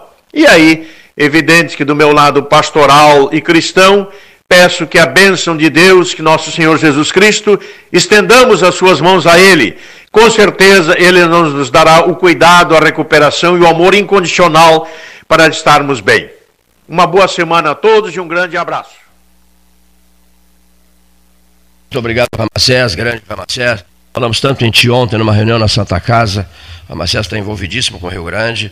Uh, ele tem uma relação muito boa com o pessoal da igreja lá em Rio Grande. Ontem uh, falamos sobre também figuras da, da, da, da, igreja, o bispo que veio a Pelotas para uma, para, para uma cerimônia muito bonita, uma, uma bênção especial na Santa Casa. Santa Casa que está entregando a Pelotas, e eu agradeço o privilégio de ter sido chamado. Eu sou da, já fui da mesa da Santa Casa, sou irmão da Santa Casa, fui convidado para uma conversa, uma demorada conversa ontem com o Gastão Neto e eu estivemos lá, uma reunião muito interessante com a presença da provedoria, com a presença, enfim, da turma toda lá. E, e, nós ficamos sabendo, até vou postar hoje as fotografias, belíssimas fotografias, por sinal, do novo centro clínico da Santa Casa. Mil metros quadrados, tudo privado e, e, e a base de convênios, novas receitas para a Santa Casa através de novos serviços, essa é a ideia. Você terá direito a consultas médicas especializadas, com mais de 15 áreas de especialização, procedimentos cirúrgicos, ambulatoriais e exames, negociação fa, demorar, facilitada, exames de imagem e laboratoriais, negociação olho no olho o centro clínico não é um centro de emergência, é uma coisa que precisa ser dita também. Uma cirurgia, por exemplo, ou faz pelo convênio, né? qualquer área de, de convênio. Cirurgia, se precisa de uma cirurgia no centro clínico da Santa Casa, fará um pacote cirúrgico parcelado. Tá? Só para dar uma ideia. Bom, quem visitar o local, olha, com todo respeito, quem visitar o local fica impressionado, parece um hotel as cores mudaram, muito gesso, muita luminosidade, muita luz, o visual belíssimo dos corretores, dos corredores e das salas todas. É, sinceramente, olha, eu fiquei impressionado com o que testemunhei na Santa Casa de Misericórdia, no, no novo centro clínico, obras aceleradíssimas. Em seguida, vamos ter novidades uh, importantes novidades e anúncios que serão feitos aqui pelo, pelo, pelo, pelo, pelo microfone do 13 Horas. Depois uh, vamos falar uh, mais sobre isso, com mais calma e com as pessoas que, que fazem parte do comando da Santa Casa e que vem trabalhando muito, muito, muitíssimo por aquele tradicional hospital, hospital pelotense. Da correspondência também recebida, os agradecimentos do pessoal da nossa carne, pela repercussão que teve o anúncio deles ontem aqui, o delivery 991 44 67 37. A turma da nossa carne, os produtos estão na, na, nos postos Paulo Moreira, da Avenida Fernando Osório com, com Dom Joaquim. Você pode pedir, é, é, é a, a, encomenda é levada diretamente para sua casa, bastando discar 9 91446737, carnes de primeiríssima, cortes de primeiríssima qualidade e indústria instalada na Sanga Funda. Indústria instalada na Sanga Funda, na Sanga Funda, fazendo um sucesso danado. Olha só, será que eu vou conseguir depois dar conta da correspondência, Alessandro Orengo, que está mandando mensagem aqui também, o senhor Alessandro Orengo. Olha aqui, ó, aumento em 20% dos casos em Pelotas, os senhores têm que ouvir as autoridades, etc., e examinar melhor isso, diz Gilson, Gilson Orleis. É, sugere também que se ouça é, o arquiteto Noé Vega, grande amigo meu, por sinal, Noé Vega, a respeito da obra do Jaime Lerner, falecido essa madrugada aos 84 anos. Né? Nossa reitora, uma arquiteta formada pela Universidade Católica de Pelotas, a reitora da UFPEL, é, também é grande admiradora de sua obra, do Lerner. Né? Eu gostava muito dos comentários do Gonzales. Oi, não gosta mais? Não, gosta sim. Não. É a mensagem é muito longa e eu não vou ter condições de fazer a leitura da mensagem, porque começaram a chegar mensagens e mais mensagens. E, e essa era a minha preocupação. Nós temos que adotar um sistema aqui, viu, Leonir? É, de ter duas, lá uma ou duas pessoas encarregadas de recepcionar, de receber essas mensagens, porque se eu ficar recebendo as mensagens, eu não vou ter condições de tocar o programa, né? Mas, enfim, eu acho sensacional a interação com os ouvintes. Para mim, a coisa mais importante do 13 Horas, em 2021, será isso. Uma interação com os ouvintes, dois ou três sistemas de telefonia celular com WhatsApp, né? É, não tão importante, uma outra questão que ele fala aqui, adoro ouvir o 13, é, estou sempre na escuta do 13, defendo essa estrada. Renato Azevedo de Azevedo, querido amigo Renato Azevedo de Azevedo. Pai dele foi um dos meus melhores amigos aqui em Pelotas, o Dr. Tasso Faraco de Azevedo. Ele estava preocupadíssimo com a CE, é um lixo, estamos desde ontem às 15 sem luz, estava possesso com a, com a CE. Pois bem, Aí veio aquela história toda, né? Aquele 13 armando contatos com Porto Alegre, o alto comando agora mora em Porto Alegre, reside em Porto Alegre, não, vai, não vai ao interior, reside em Porto Alegre. Então você tem que estabelecer laços, procurar pessoas que convivam com o alto comando da CIE, porque acabou a gerência regional. Sabia, ouvinte? Hein? Sabias disso, Renato? A gerência regional da Companhia Estadual de Energia Elétrica acabou, fechou. Dispensaram 300 pessoas que cuidavam dessa gerência regional. Então estamos à deriva, à própria sorte, esperando, esperando a nova empresa. Como é mesmo o nome? Esqueci agora. Esperando a nova empresa, né? Esperando a nova empresa. Quando essa nova empresa chegar, me ajuda, vê o novo nome. Eu não tenho pavor de esquecer o nome na hora, dá um branco você esquece. É, esperando a nova empresa é, e que ela seja melhor do que a CE. Mas os, as informações referentes à ação dessa empresa no Nordeste são as piores possíveis.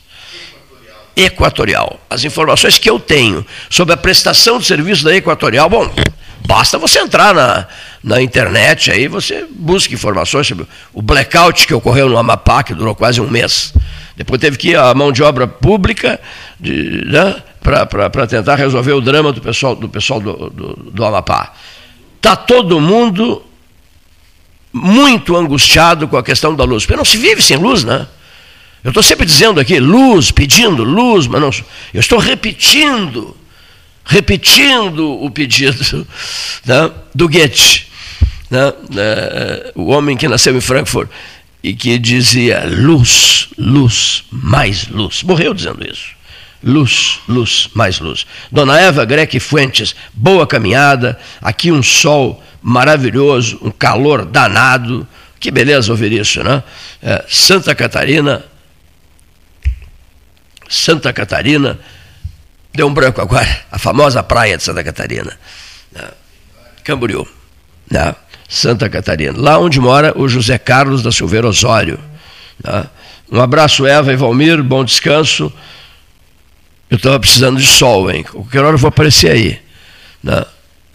Não, tu não sabe se esse avião, tu não sabe se esse avião da, da, L, da LAL faz voo de pelotas para para Camboriú, não, não é Camboriú, é para navegantes, não é isso? Descem navegantes, né? Depois dá uma checada para mim aí. Linhas aéreas leonenses. LAL, LAO. Dá uma olhada para mim se, se eu consigo fazer um voo para Santa Catarina. Olha aqui, ó. Bom, continuando. Alessandro Orengo mandando informações importantes. Estão perguntando se a rádio do FPL continua fora da rede da duplicação. Sim, continua. Eles não gostam de mim. Continua fora. Há muito tempo. Conheci Jaime Lerner, arquiteto e paisagista, respeitado internacionalmente. E é verdade, exerceu de modo exemplar a Prefeitura de Curitiba e o governo do glorioso Estado do Paraná. Certa vez, como líder do PFL no Senado Federal, ah, meu amigo, o ex-governador está aqui, mensagem que chega agora. Né? Ah, que bacana do Hugo. Hugo Napoleão, ministro da Educação, duas vezes governador do Piauí, ministro das Comunicações e filho do primeiro embaixador do Brasil na República Popular da China. Vamos continuar com a mensagem do, do, do, do, Hugo aqui sobre o Jaime Lerner. Certa vez, como líder do PFL no Senado Federal, senador também, ele foi senador da República, Hugo. Eu o defendi de ataques do senador Roberto Requião, com quem debati. Folgo hoje em ver que ele também homenageou Lerner nesse momento difícil. Né? Que Deus o receba para sempre. Hugo Napoleão, ex-governador do estado do Piauí, um dos ouvintes do 13 Horas. Quanta honra, hein? Um abraço, prezado Hugo. Quem fala muito comigo, com muita frequência, nós nos conversamos de manhã muito cedo ou à noite. Jair de Oliveira Soares ex-ministro da Previdência e ex-governador do Rio Grande do Sul. O Jair tem uma grande admiração pelo Hugo e o Hugo pelo Jair.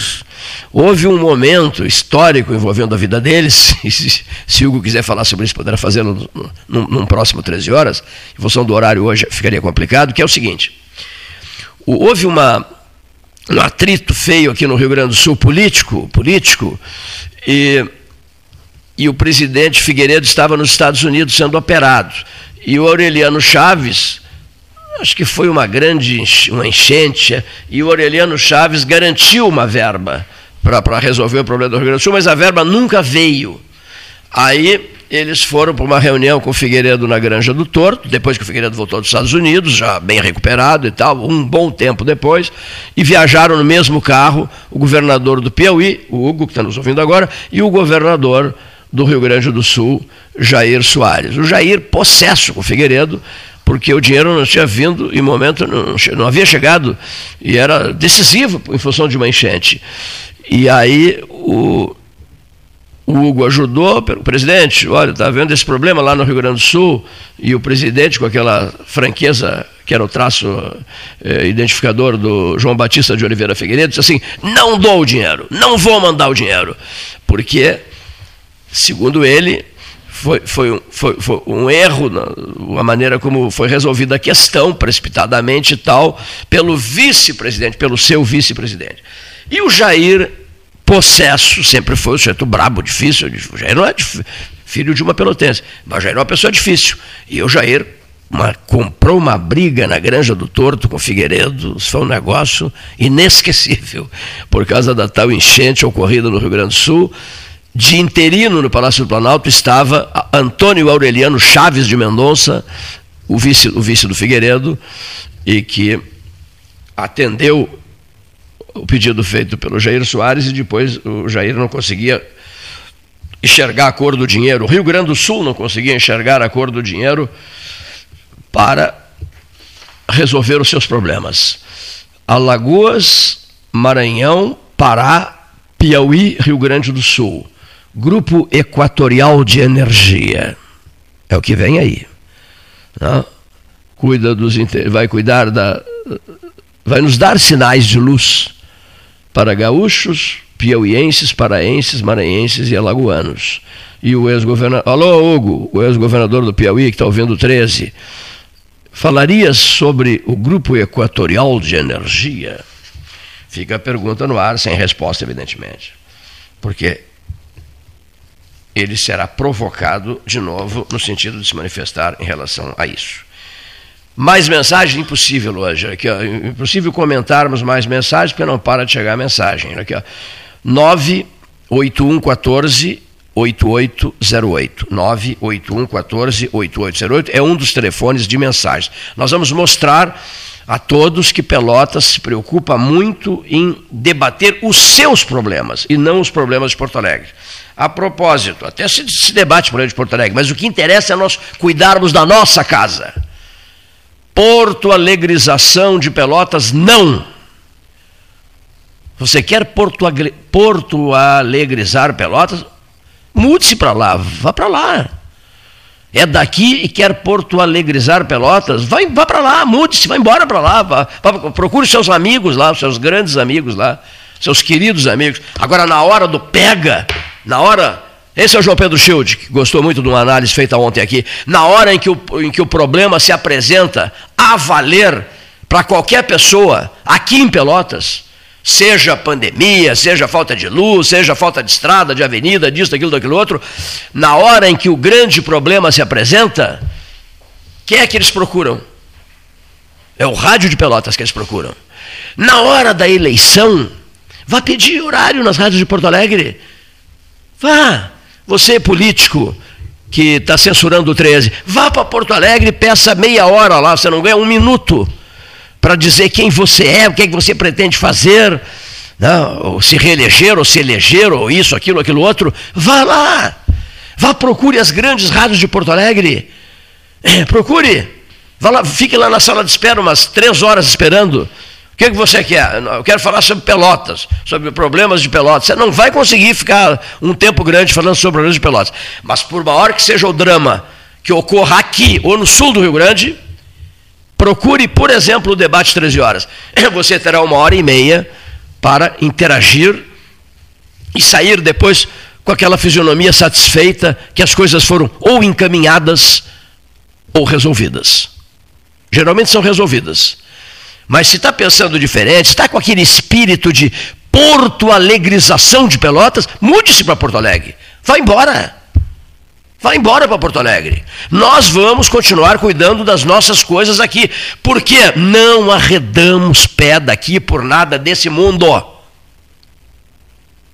Não vamos arredar pé daqui de jeito nenhum. Agora, se os daqui não compreenderem a importância de valorizar as coisas daqui, a gente vai lamentar profundamente. Deixa eu, deixa eu, prestar uma saudação à turma do, do, do, da Padre Estrela Fragata, os produtos Estrela Fragata, que nos mandaram as cavacas portuguesas. O doce maravilhoso. É uma bolachinha doce maravilhosa. As cavacas portuguesas lançadas pela turma da Estrela, que já estarão sobre a mesa do 13. Cavacas portuguesas. Portuguesas. A tradição doceira de Aveiro, cidade irmã de Pelotas. Guarde esse recado meu, por gentileza, ouvinte. É muito importante esse recado. Se vocês quiserem, a gente para. Para, a gente para. Vai todo mundo para casa, o pessoal que frequenta o 13. E aqui fica tocando uma boa música. Todos os dias, da uma às 14h30. Eu até toparia fazer esse teste durante um mês. Um mês que fosse. Evidente se a católica topasse. Um mês de silêncio. Um mês de boa música. Sabe para quê? Não se discutiria mais nada de alto interesse de Pelotas ou de médio interesse, ou de baixo interesse, não se discutiria mais nada. E ficaríamos ouvindo as rádios de Porto Alegre. Grenalismo da manhã à noite. Porque o pessoal enlouqueceu lá, né? Com esses times miseráveis, especialmente internacional, esse grenalismo doentio é um negócio espantoso. Agora, assuntos de pelas, não, não, 13 horas não, não, não trata de mais nada disso. Porque o 13 horas resolveu silenciar. Porque os outros resolveram silenciar em relação a 13 horas. Mandar contra morrer de amores por Porto Alegre? Não, não. Porto Alegrização de Pelotas, não. Pelo menos enquanto eu estiver aqui, não. Nós vamos abraçar e defender cada vez com mais entusiasmo campanhas como a da, da, da nova Avenida para o Laranjal. Avenida número 2. Eu não vou parar de falar nisso enquanto o problema não for resolvido. E até já vou pedindo às autoridades: libertem-se. Não só autoridades, os empreendedores, os empresários, os, os vereadores, lá seu, li, deputados, meu Deus, deputados, meu Deus, libertem-se desse espírito tartaruga. Uma tartaruga com a boa, boa vontade, docilidade do mundo, dóceis que são, resolve, num dia ensolarado como o de hoje, atravessar a BR-392 na Pelotas Rio Grande, atravessar a, a 116 e por aí vai com o movimento de caminhões, seu Leonir, com o movimento de bitrens em alta velocidade, ninguém segura um caminhão pesado desses. Sabe o que vai acontecer? A tartaruga bondosa não vai conseguir atravessar a faixa. A mentalidade das tartarugas, nós não podemos nos deixar envolver pela, pela, pela, pela calmaria das tartarugas pela ausência de pressa das tartarugas, que se arrastam atravessando uma BR, se arrastam, já que o assunto é estrada, BR, Avenida para o Laranjal, por que deixar assim para os 45 do segundo tempo as decisões? A tomada de decisões. Eu gostei do soco dado na mesa pelo, pelo Afonso Ram aqui. A ponte é comigo. E espero que o deputado Daniel, tenho certeza que, que o fará, ele que tem condições de conseguir eh, essas verbas especiais aí, eh, como é que chama, pra, extra-orçamentárias, olha aqui, o asfalto é comigo. Quando os, quando os dois declararem disso, eu vou telefonar para minha prezada amiga Paula Schild de Mascarenhas, dizendo assim, a patrola é contigo. Olha aqui, E depois, é, o entendimento com as lideranças, lá sei o pessoal ligado a, a, essas áreas que não pode aqui, não pode ali, tem, ah, tem vegetação aqui, isso aqui é um condomínio, será o futuro condomínio, sei. Depois de um entendimento rápido, que se ache a solução para isso o quanto antes. Seria um belíssimo presente para todos nós que estamos cansados de más notícias. Nós estamos fartos de más notícias e eu acho que já é chegada a hora de repassar, sim, uma boa notícia às pessoas, pois que essa boa notícia seja a Avenida número 2, Laranjal Pelotas.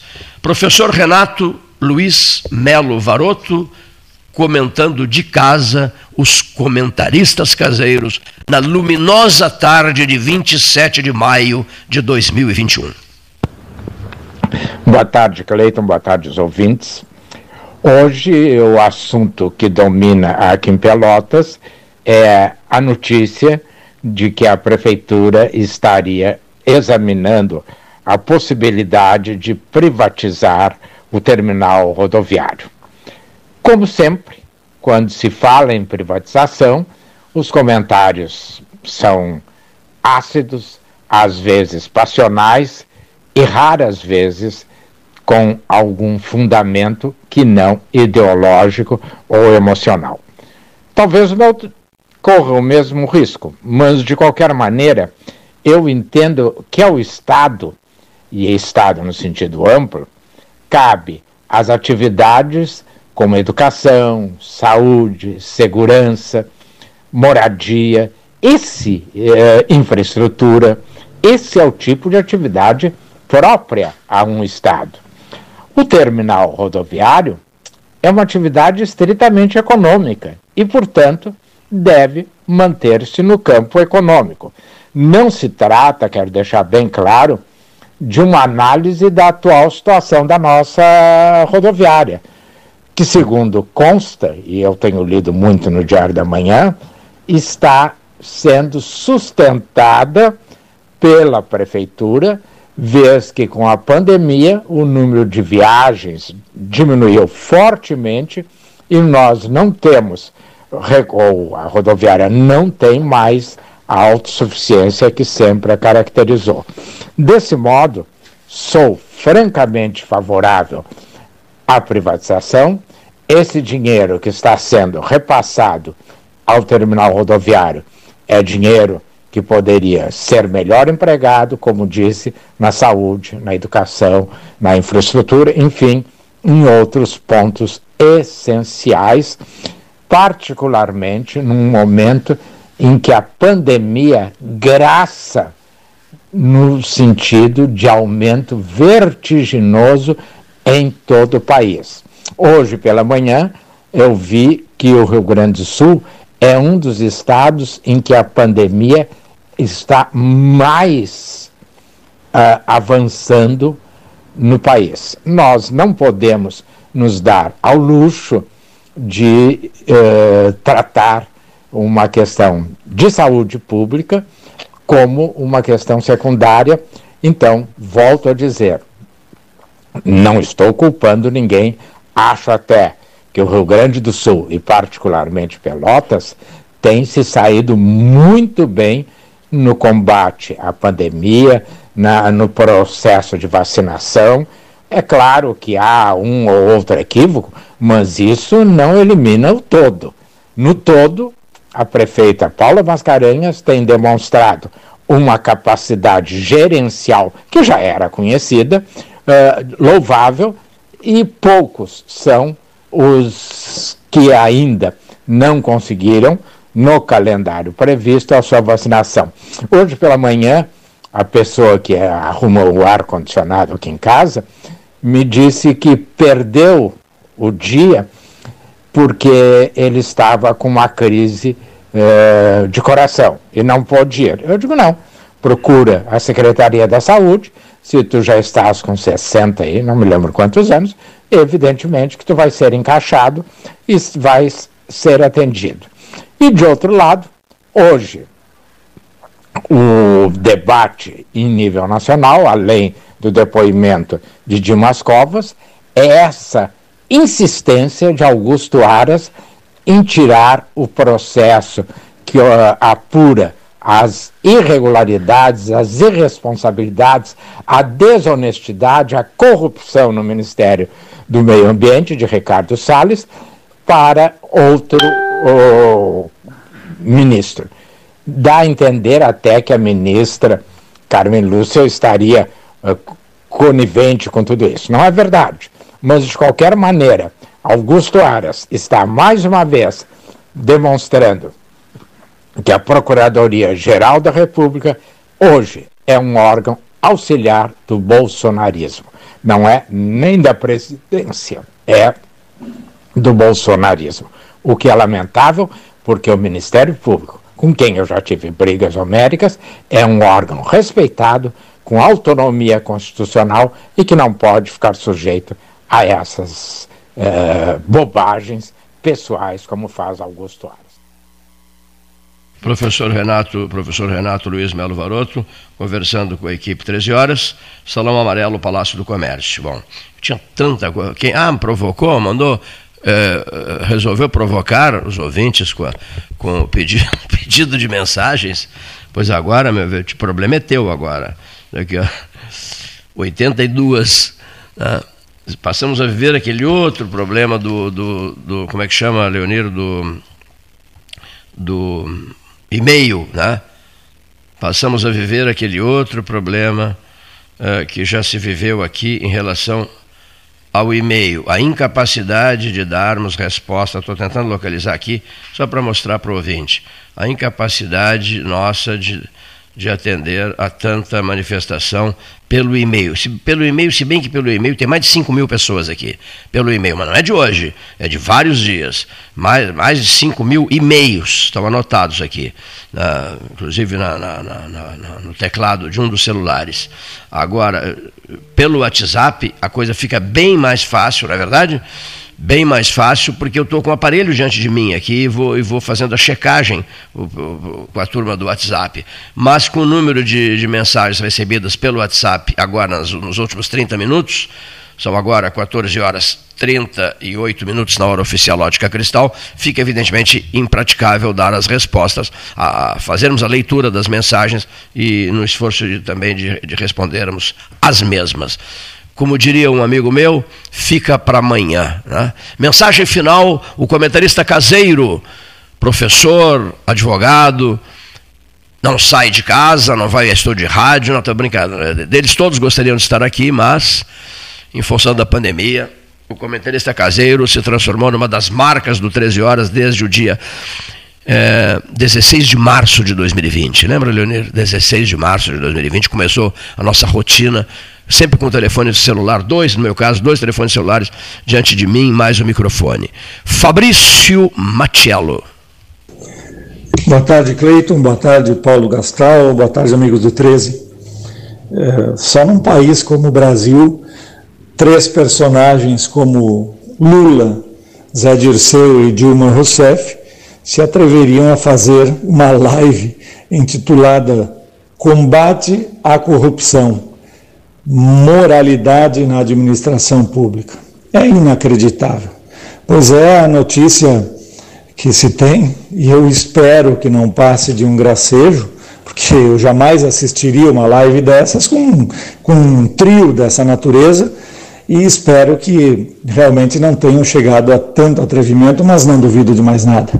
E isso não é pela notícia ou pela informação, que na verdade eu, eu trago dessa maneira como fiz, é, com as cautelas necessárias, mas é para dizer que, quando se cogita a hipótese de que seja verdadeira uma intervenção desse tipo, é porque o país está à beira do colapso total em termos de moralidade, de administração pública, de senso de ridículo e de uma série de outras coisas. Mas quando se constata que tivemos uma presidente como Dilma Rousseff, que não consegue elaborar uma frase inteira sem cair no âmbito da chacota, do constrangimento e do vexame, e ela não percebeu ainda isso, é, de pouco mais se pode duvidar. E quando se tem um ex-corrupto, ex-bandido, ex-presidiário colocado aí como candidato à presidência da República, depois de tudo o que se sabe e se soube a respeito dele, que foi livrado uh, pelo STF nas circunstâncias em que foi e não foi absolvido, né, uh, torna-se ainda mais complexa a nossa situação. Não é por outra razão que nós tivemos o atrevimento de pelo menos 11 foragidos da justiça que se revelaram tão cara de pau como esses três da suposta live. É, foragidos da justiça, esses 11 sujeitos, se inscreveram e foram prestar concurso para quê? Para agentes da Polícia Federal. Exatamente isto. Deram azar, acabaram dando azar, porque a Polícia Federal é um dos, dos órgãos que, que tem credibilidade preservada e com justa razão, porque funciona mesmo. Tanto que ela quer investigar ministro do STF e os pares do ministro do STF não deixam.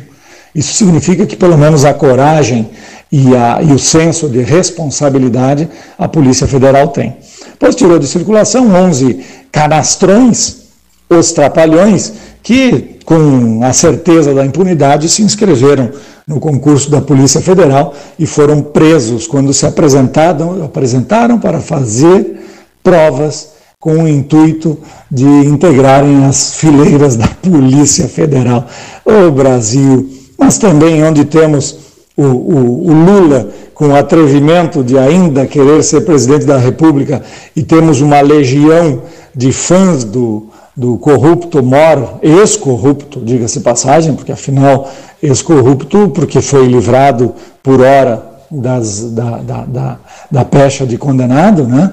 mas de qualquer maneira o exemplo vem de cima. E se o exemplo vem de cima, aqui na planície vale qualquer coisa e nós que façamos os contorcionismos necessários. Lamento pelos que ainda, eh, talvez por, por uh, pura eh, ideia de, de repulsa, um outro nome, eh, tenham essa má noção de, de, república e pensem em votar no indivíduo dessa natureza. Mas Obrigado, parte. professor. Advogado Fabrício Matiello, fecho do 13. Uh, uh, resposta para Brasília, onde está o ex-ministro Hugo Napoleão. Uh, ele, ele já, já, enviei ao amigo o texto O Menino de Ouro do Capão do Leão, sobre, sobre Hipólito José da Costa que viveu nos Estados Unidos. Né? Seu, houve um período da vida dele em que ele foi para os Estados Unidos, foi para a Filadélfia, de 17, lá ficou de 1798 a 1799. O patrono da imprensa brasileira que viveu no Capão do Leão e que nasceu em Colônia do Sacramento, no Uruguai. Eu mandei o texto ao, ao ex-ministro Hugo Napoleão e aproveito para lembrar aqui que ele, Hugo, nasceu em Portland, nos Estados Unidos, é, cidadão norte-americano, sabia? E veio, veio menininho para o Brasil. Por quê? Por que, que nasceu nos Estados Unidos, na, na, cidade de Portland? Por uma razão, filho de embaixador, né? Embaixador, né? anda por toda parte aí. Então, por isso ele nasceu nos Estados Unidos, por ser filho do embaixador do Brasil, à época, né? Ele, ele tem 77 anos de idade. Amanhã deverá bater um papinho conosco. Último registro para cair fora. E já vai tarde. Olha aqui, ó, o, registro, o registro é o seguinte. É, Luiz Antônio Caminha, jornalista, grande amigo meu, Luiz Antônio Caminha dos Santos, que reside em Porto Alegre, respondeu com a maior atenção do mundo é, a, uma solicitação que eu fiz a ele por mensagem. Eu digo, Caminha, tu és um chefe de cozinha respeitadíssimo. Você é essa, Alessandro Orengo, homem dos vinhos, genovese vinhos, com maravilhas de vinhos argentinos e chilenos, vinhos nacionais de excelente preço, argentinos Malbec inesquecíveis com preços maravilhosos. Olha aqui, ouça essa. Caminha, tu que és um chefe de cozinha de respeito, prepararias e me mandarias pelo WhatsApp uma receita de sopão? Sopão para inverno, beira da lareira, beira do fogão a lenha, etc, etc. E não teve dúvida, mas esse camarada mandou uma receita tão qualificada, fiquei até é, assustado. Será que eu vou conseguir preparar isso? E não, não, não, teremos tempo hoje, mas num outro 13 horas eu farei a leitura da receita, tá? E aí vamos aproveitar para lançar o seguinte, para interagirmos mais, chefes de cozinha, é, entendidos em cozinha, que se preparam para fazer um bom prato, ou se aventuram no preparo de um bom prato, vamos, vamos lançar aí a melhor receita para o sopão 13 horas. Você manda a receita pelo, pelo, pelo WhatsApp e a gente troca ideias, o que bota determinada coisa, não, eu não ponho isso, mas não ponho aquilo, e por aí vai, né? E para nós acharmos a receita ideal do sopão inverno 2021. Iniciativa minha, atendido, pedido atendido pelo Luiz Antônio Caminha, a receita é sensacional. O Flávio Luiz gastou achou, puxa, está até sofisticada demais, dá um trabalho danado para preparar um sopão desses. Eu vou mandar uma receita mais leve, Flávio Luiz Gaston, torcedor do São Paulo, torcedor em São Paulo, do São Paulo. Não fiquem chateados comigo, torcedores do, do São Paulo de Rio Grande, nem do Rio Grande, tá? Eu sou teimoso, guri teimoso, flor de teimoso, portanto, eu sou Futebol Clube Rio Grandense. Todo cara teimoso, todo guri teimoso, torce para o Rio Grandense, desde que nasceu. Obrigado a todos e até amanhã.